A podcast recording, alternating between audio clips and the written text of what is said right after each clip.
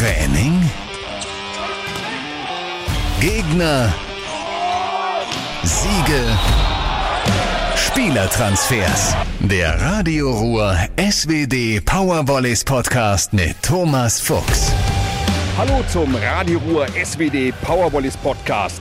Für die SWD Powervolleys Düren ist die Saison 2021 beendet. Die Jungs um Kapitän Michael André haben das dritte und entscheidende Match im Halbfinale um die deutsche Volleyballmeisterschaft gegen die Recycling Volleys Berlin ganz, ganz knapp mit 1 zu 3 verloren. Am Samstag, direkt nach der Niederlage, war die Enttäuschung groß, denn man war ganz nah dran am Finaleinzug.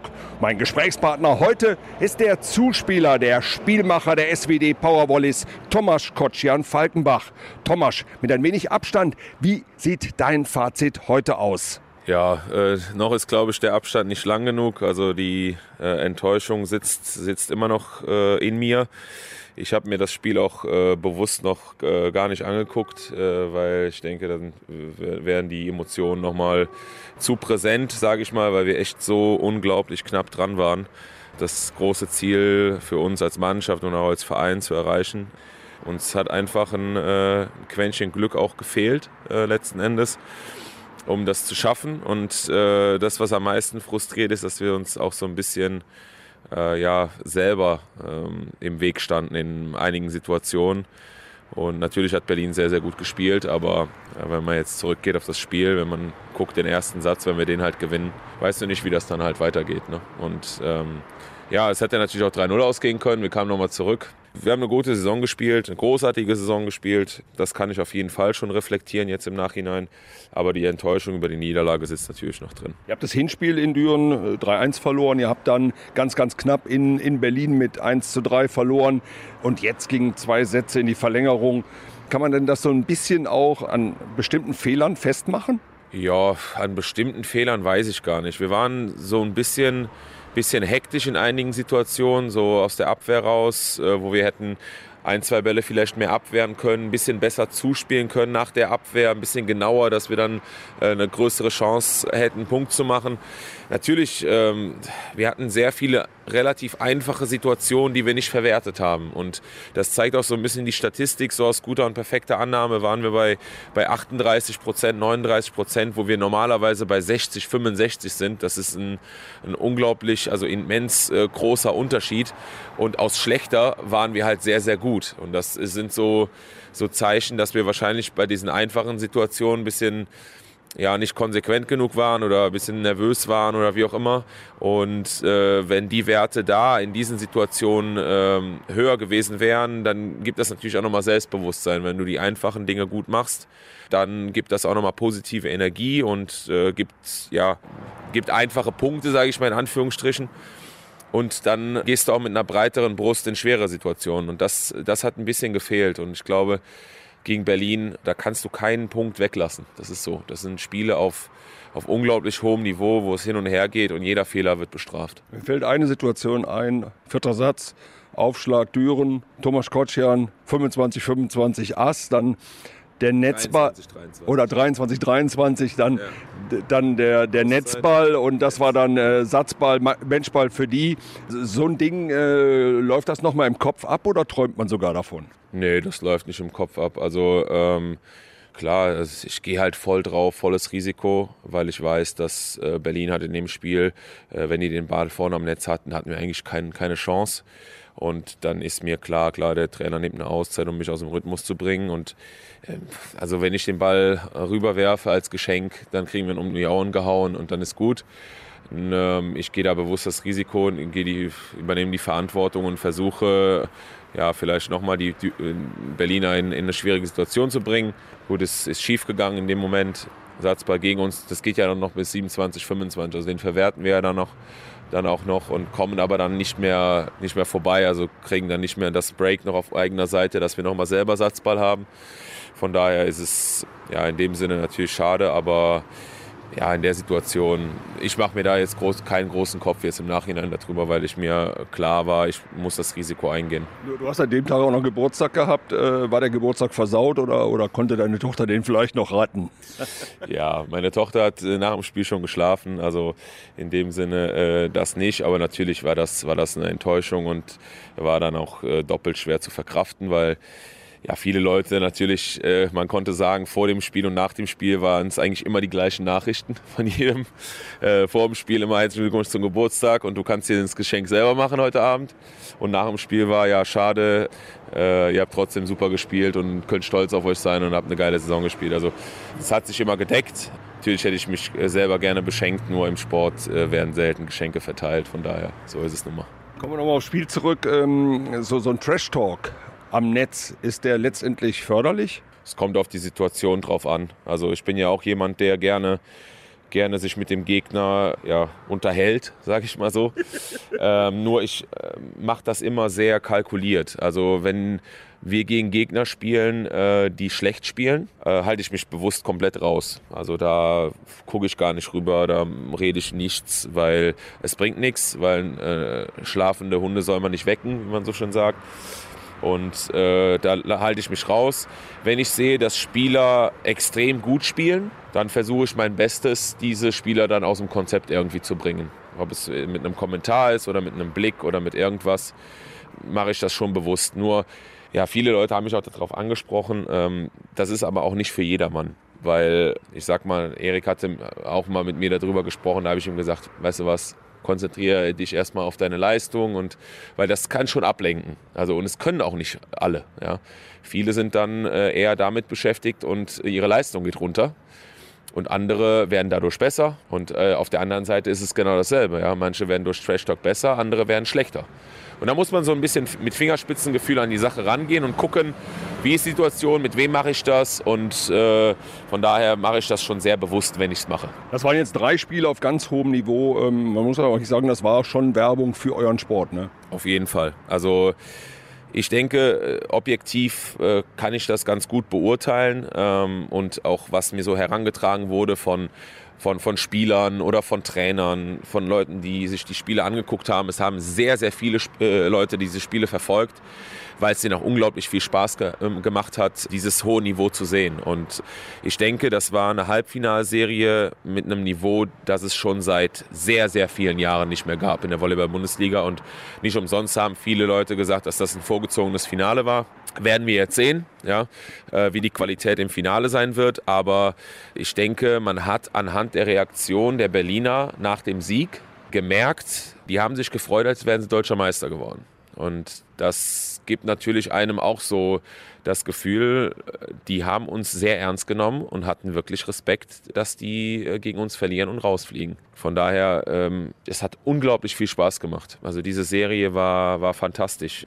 Ich liebe es, auf diesem hohen Niveau zu spielen und am liebsten hätte ich jedes Spiel so in der Bundesliga auf dem Niveau, weil das macht einen nur besser. Das macht unsere jungen Spieler nur besser aus jeder Niederlage lernt man. Das ist immer so eine blöde Floskel, aber ich habe sehr oft verloren schon in meiner Karriere und ich habe das Gefühl, es hat mich immer wieder stärker gemacht. Und wenn die Situation oder wenn, wenn, wenn Drucksituationen wieder neu aufkommen, erinnerst du dich daran, äh, was hast du in der letzten falsch gemacht und äh, machst es dann in der Situation besser und das auch unbewusst. Du hast junge Spieler eben schon angesprochen, die Shane Island äh, oder auch Ivan Bartonov, die haben, ja, die haben ja gar nicht gespielt oder kaum gespielt. Muss man die nach solchen Spielen dann auch ein bisschen trösten? Ja, natürlich äh, ist es schwierig. Ähm, wir haben in der Halbfinalserie jetzt eigentlich mit fast den gleichen Spielern die ganze Zeit gespielt. In Playoffs ist nicht so die, die Zeit, um große Wechsel zu machen oder Experimente zu machen. Playoffs sind am Ende der Saison, das heißt, da hat sich so der Starting Six oder, oder sieben, acht äh, Spieler haben sich dann herauskristallisiert, die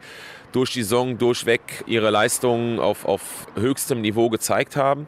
Und der Trainer ist dann eigentlich, hat äh, zu diesen Spielern dann das größte Vertrauen, sage ich mal. Und die haben sich es auch irgendwie erspielt äh, in der Hauptrunde. Und man will mit dem stärksten Team die meisten Spiele spielen. Und ähm, von daher natürlich tut es mir leid äh, für die Spieler, dass sie da nicht groß Einfluss auf dem Feld genommen haben.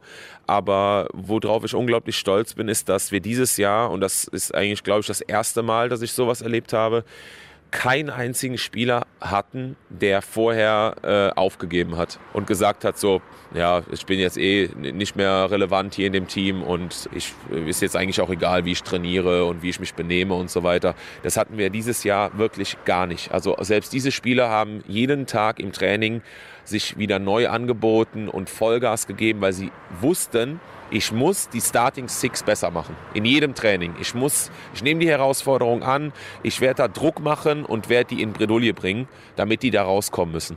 Und das hatten wir in jedem Training und das hat uns auch ermöglicht, auf diesem hohen Level überhaupt zu spielen und auch konstant zu spielen. Wir hatten letztes Jahr viele Spiele, die wir gut gespielt haben und dann aber auch sehr viele, die wir sehr schlecht gespielt haben. Und diese Konstanz hat uns gefehlt. Und jeder, selbst die Berliner nach dem Spiel haben gesagt, ihr hattet dieses Jahr auf konstant hohem Niveau gespielt in der ganzen Bundesliga und deswegen hätten wir uns auch verdient gehabt, ins Finale zu kommen, weil wir einfach die konstanteste Mannschaft waren. Und das waren wir auch deswegen, weil wir auf diesem hohen Trainingsniveau hatten und 14 Spieler hatten, die Gas gegeben haben im Training. Und wenn du das jeden Tag hast, jeden Tag hast du den Druck im Training, dann behältst du diese Konstanz einfach auch in den Spielen. Und von daher, jeder einzelne Spieler hat einen Riesenanteil daran, an dieser Leistung, die wir erbracht haben. Ob es jetzt auf dem Feld war oder nur im Training oder außerhalb auch. Ja.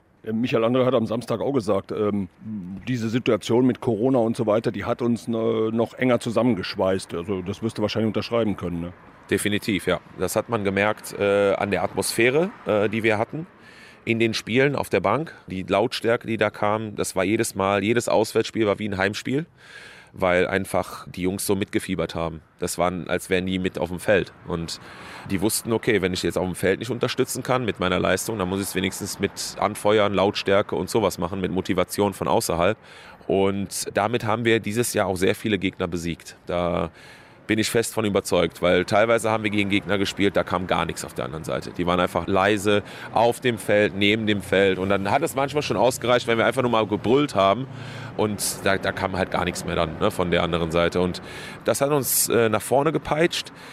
Und jetzt im Nachhinein natürlich in Berlin dann mit den Zuschauern äh, hat man unsere Bank nicht gehört und uns auch nicht gehört. Und das war natürlich vielleicht ein kleiner Nachteil dann auch, ne? weil ähm, ich denke auch, dass wir mit dieser, mit dieser Atmosphäre die Berliner hätten dann auch vielleicht in Berlin so ein bisschen ähm, mehr unter Druck setzen können. Was wäre denn gewesen, wenn die Halle jetzt bis unters Dach mit Moskitos, mit Dürener Fans gefüllt gewesen wäre?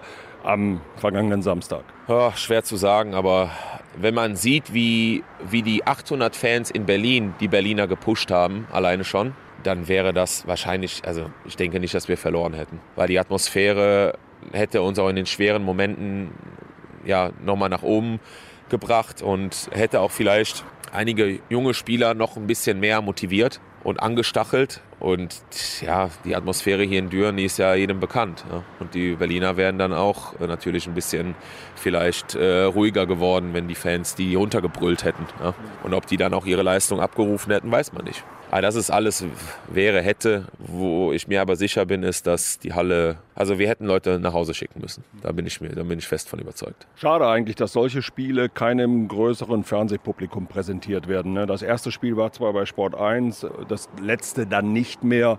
Ich glaube, zu der Zeit lief dann äh, Teleshopping. Mhm. Das ist schon schade, ne? Ja, auf jeden Fall. Also ich denke, das ist Werbung für den Sport, was wir geliefert haben und Werbung für Volleyball insbesondere, dass man hätte ziemlich gut verkaufen können, denke ich.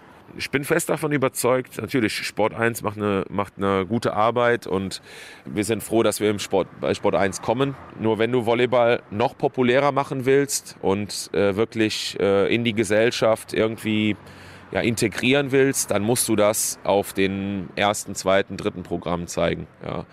Und dieser Sport im ARD oder ZDF wäre 100% begeistert gewesen für viele Zuschauer.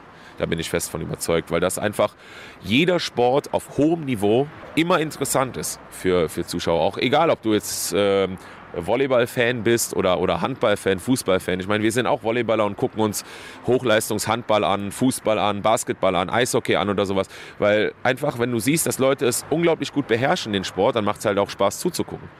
Und ähm, ja, dass es jetzt nur im Internet präsentiert wird, in Anführungsstrichen, ist schade für uns. Ist äh, schade, hat die Halbfinalserie auch nicht verdient gehabt, obwohl wir ja hier in Düren auch einen sehr, sehr guten Stream haben. Das muss man schon sagen. Also was Bernd jetzt mit Jaro oder jetzt auch mit Niklas äh, in dem Spiel ähm, gemacht haben, ist schon große Klasse und ich würde sagen, dass das auch die besten Kommentator-Duos sind der ganzen Liga. Da können wir wirklich auch stolz drauf sein und sind auch extrem dankbar dafür, dass die das gemacht haben und auch in dieser Qualität.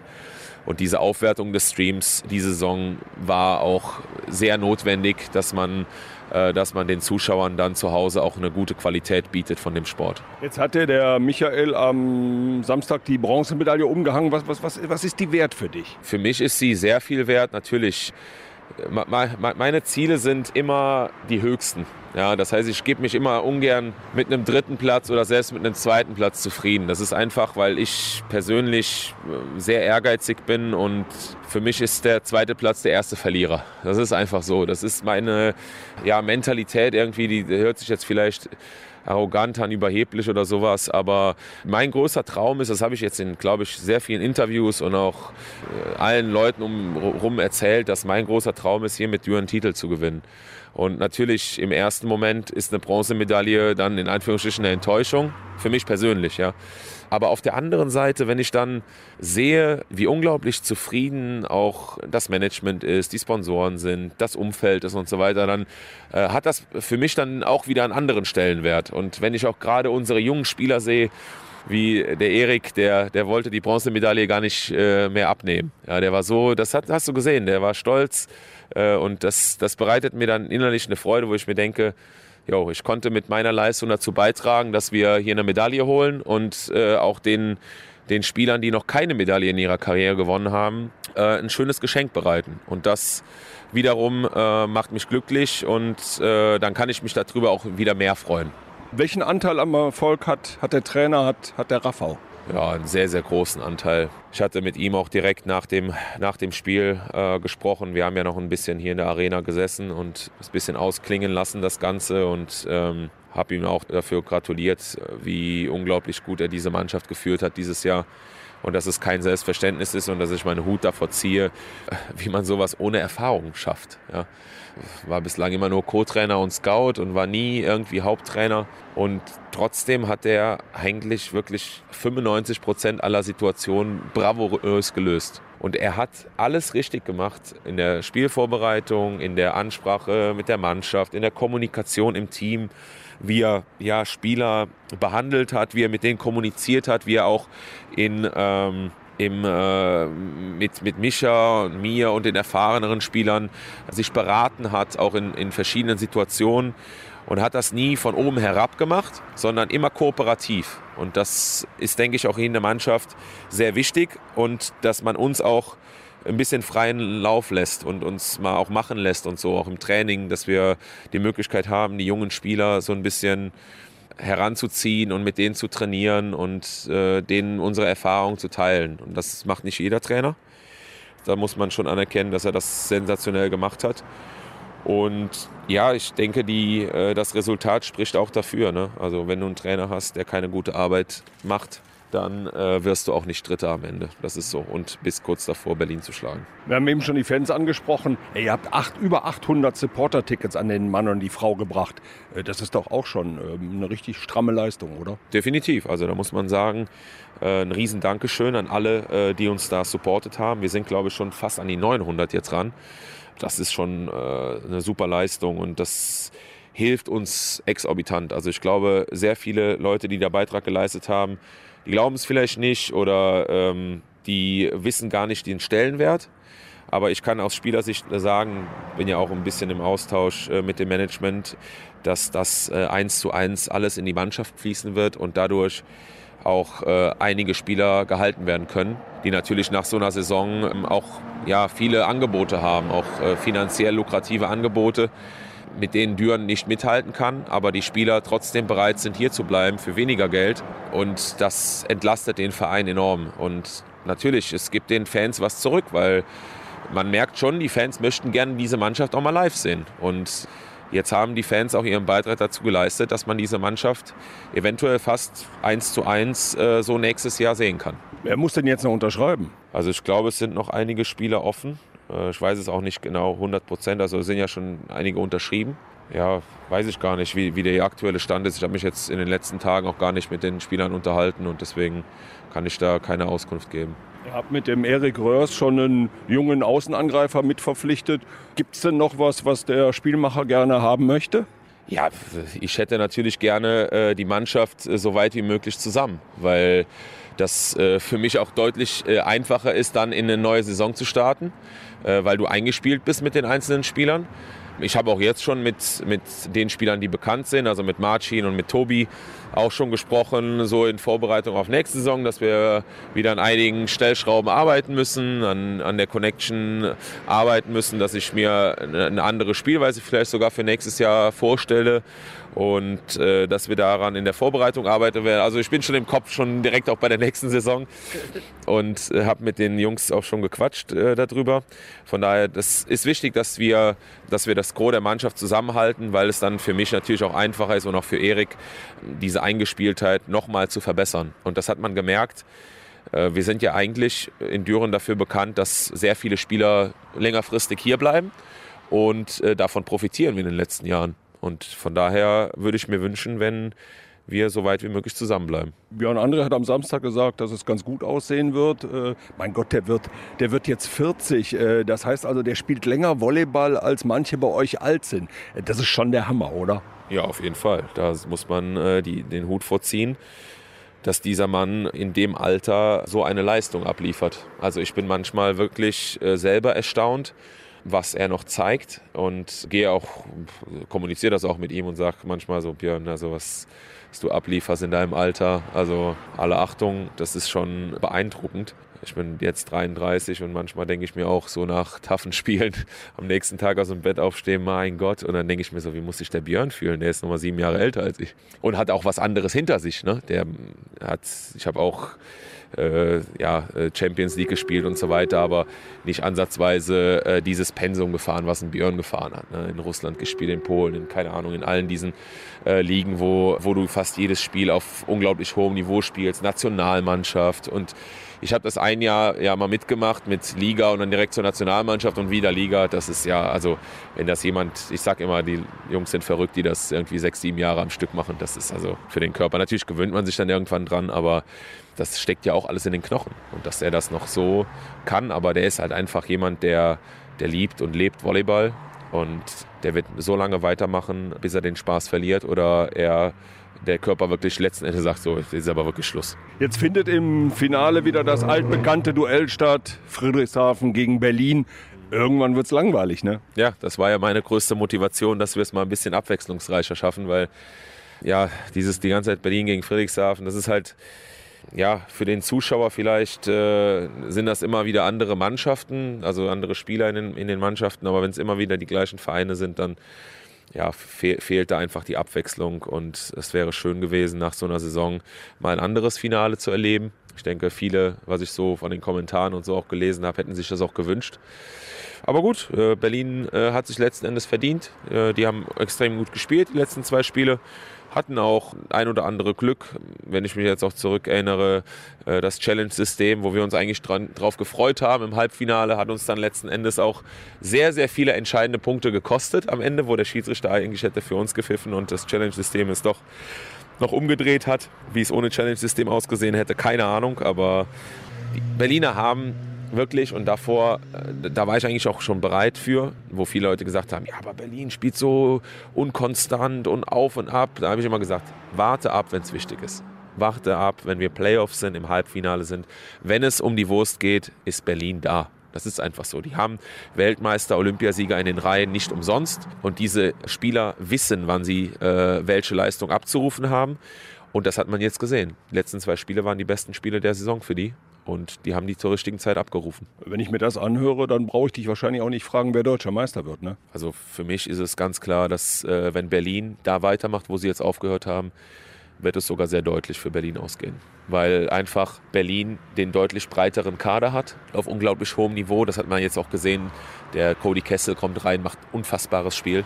Und Friedrichshafen ist für mich Linus Weber und seine Mitspieler. Und das hat man auch schon gesehen hier zu Hause bei uns, als wir da 3-0 gewonnen haben. Alle waren schlecht. Linus war okay, es hat aber nicht gereicht. Und ich bin mir eigentlich ziemlich sicher, dass Berlin das machen wird. Wie sehen jetzt bei euch die nächsten zwei Wochen aus? Ähm, ich denke mal, ihr wirst ja noch einen würdigen Abschluss finden, auch in der Mannschaft. Ja, darüber machen wir uns gerade Gedanken so ein bisschen, ähm, weil ja, letztes Jahr war so ein so etwas enttäuschender äh, Abschluss der Saison, weil wir wirklich uns gar nicht mehr voneinander verabschiedet haben. Also wir sind nach dem letzten Spiel hier raus und haben uns nie wieder gesehen. Also natürlich zur neuen Saison dann mit einigen Spielern, aber mit den Spielern, die weggegangen sind, haben wir uns gar nicht mehr gesehen. Und äh, dieses Jahr, äh, ja, äh, es wäre, es hätte die Mannschaft nicht verdient, äh, so einen Abschluss wie letztes Jahr. Also dafür äh, haben wir viele Leute begeistert und ja, die, die Spieler wir sollten uns nochmal zusammensetzen und vielleicht ein bisschen das Revue passieren lassen, was wir geschafft haben. Nur natürlich in welchem Rahmen, das ist jetzt die Frage, weil wir wollen jetzt natürlich auch keinen, keine Extrawurst in dem Sinne, dass wir uns ja äh, gegen die Corona-Maßnahmen irgendwo treffen und so weiter. Das, das, das wäre einfach unfair äh, auch der Gesellschaft gegenüber und anderen Leuten, die sich daran an die Regeln halten. Wir wollen das alles sauber äh, lassen. Das Gute ist, wir sind halt eigentlich ein Haushalt, weil wir alle getestet sind und ja auch durch den Profisport zusammen sind. Das heißt, in der Mannschaft äh, an sich kann eigentlich nichts passieren. Und äh, so werden wir das auch bei, äh, beibehalten. Also wir werden keine, keinerlei externe Leute dazuziehen. Wir werden uns im stillen Kämmerlein zusammentreffen. Äh, nur dieser innerste Kreis der Mannschaft und ja, werden vielleicht ein, zwei Kaltgetränke trinken und das so ein bisschen ausklingen lassen. Du hast Corona gerade angesprochen. Ey, ihr hattet in der ganzen Saison über keinen einzigen Corona-Fall. Ist schon bemerkenswert. Ja, es ist bemerkenswert. Es ist mit Sicherheit auch Glück dabei. Nur man muss das Glück auch irgendwo ja, bewahren und das zeigt eigentlich auch, wie unglaublich diszipliniert diese Mannschaft sich verhalten hat. Also nicht nur hier, sondern auch außerhalb weil wir haben die Wichtigkeit von Corona gesehen von Anfang an und ähm, waren immer im ständigen Austausch mit dem Ärzteteam und auch die Spieler, die haben das einfach respektiert, unsere Regeln. Und die haben sich nicht insgeheim irgendwo getroffen und sind nicht irgendwo auf irgendeine Party gegangen und äh, haben alles durchdacht und überlegt, jeden einzelnen Zug. Und das hat natürlich auch dazu beigetragen, dass wir keinen Corona-Fall hatten. Und ob das die Berliner genauso gemacht haben oder gut in Friedrichshafen, weiß ich jetzt nicht genau, wie das da passiert. Ich habe gehört, es war äh, durch den Trainer, der im Krankenhaus war, weil da die Kinder geboren wurden. Das kannst du auch eigentlich auch nicht beeinflussen, klar. Nur ich weiß nicht, ob das in allen Mannschaften, die Corona hatten, ähm, so abgelaufen ist, dass jeder Spieler da sich dessen bewusst war und sich dann extra auch zurückgehalten hat. Weil natürlich ist es auch schwierig manchmal, ne, wo du dann denkst, boah, ich habe echt die Schnauze voll, ich muss jetzt immer raus und ich muss mal was machen. Und ist mir jetzt auch egal, Corona. So läuft das aber nicht, wenn du im Profisport und wenn das dein Job ist und äh, du nicht möchtest, dass du deine Mitspieler auch irgendwie in Gefahr bringst. Das haben wir dieses Jahr geschafft und das, da können wir auch stolz drauf sein, denke ich, dass äh, dass wir äh, es geschafft haben, ohne Corona und ohne irgendwie Spielverschiebungen durch die Saison zu kommen. Jetzt kommt der Sommer, äh, eine relativ lange Spielpause. Wie sieht denn so der Fahrplan jetzt für einen Volleyballprofi aus? Ja, einige Spieler von uns gehen in die Nationalmannschaft, haben auch sehr viele aus, aus unserer Mannschaft eine Einladung zur Nationalmannschaft bekommen, wo ich auch äh, sehr froh bin drüber, weil es sich die Spieler auch verdient haben mit den Leistungen, die sie gezeigt haben während der Saison. Und alle anderen Spieler äh, müssen gucken, dass sie sich äh, fit halten ja, im Sommer. Das wird, das wird mit Sicherheit nicht einfach. Jetzt auch mit Corona. Mal gucken, wie lange das noch geht. Aber für mich persönlich jetzt, ja, ich habe Familie. Das heißt, äh, du hast auch andere Verpflichtungen zu Hause denen du jetzt nachkommen kannst und äh, auch möchtest. Und man muss sich an auch andere Hobbys suchen jetzt. Also viele Spieler studieren auch äh, noch und äh, sind da beschäftigt und die vier Monate, die wir jetzt in Anführungsstrichen frei haben, äh, die gehen schneller rum, rum, als man denkt. Und man muss gucken, dass man äh, sich in Form hält und dass man dann, äh, wenn es losgeht in die Vorbereitung, dann möglichst äh, fit in die Vorbereitung wieder startet. Abschließend letzte Frage. Wie siehst du die Chancen auf Zuschauer in der neuen Saison? Also ich denke schon recht zuversichtlich. Also so wie ich den Impfplan und so sehe äh, und auch diese Pilotprojekte, die ja jetzt auch in Berlin auch gemacht äh, worden sind, die eigentlich klar, die einerseits kritisiert worden sind, aber andererseits auch gezeigt haben, dass so eine Veranstaltung möglich ist. Ob wir jetzt mit vollen Hallen spielen werden, hm, bezweifle ich. Ich denke, es wird, es wird äh, langsam angefangen. Hängt natürlich klar vom, vom, von dem, vom Impfen ab und von der Bereitstellung der der Impfkapazität und den Impfstoffen, ob sie halt äh, ausreichend sein werden. Und die ersten Prognosen sagen ja, dass äh, bis September eigentlich so die meisten durchgeimpft werden sollen. Ob das dann klappt bis Oktober, weiß ich nicht. Sehen wir mal. Ich hoffe es wirklich, weil noch so eine Corona-Saison wäre echt äh, schade. Also ich möchte mich bedanken für eine geile Saison. Ich denke, wir hoffen, dass wir beide uns äh, gesund im, in der neuen Saison wiedersehen. Und eventuell klappt es dann mit dem großen Erfolg und vielleicht haben die SWD Powerwallis dann vielleicht mal das Quäntchen Glück und es reicht am Schluss für den ganz großen Wurf, oder? Ja, also ich denke, wir wollen da auch anknüpfen, wo wir jetzt aufgehört haben. Wir werden auf jeden Fall stärker zurückkommen, erfahrener zurückkommen. Und ja, und das Ganze hoffentlich krönen und dann mit Zuschauern. Das wäre das i-Tüpfelchen am Ende. Beste Schlusswort überhaupt. Dankeschön. Ja, das war der Radio Ruhr SWD Powervolleys Podcast. Mehr Infos auch auf radioruhr.de und in unserer App.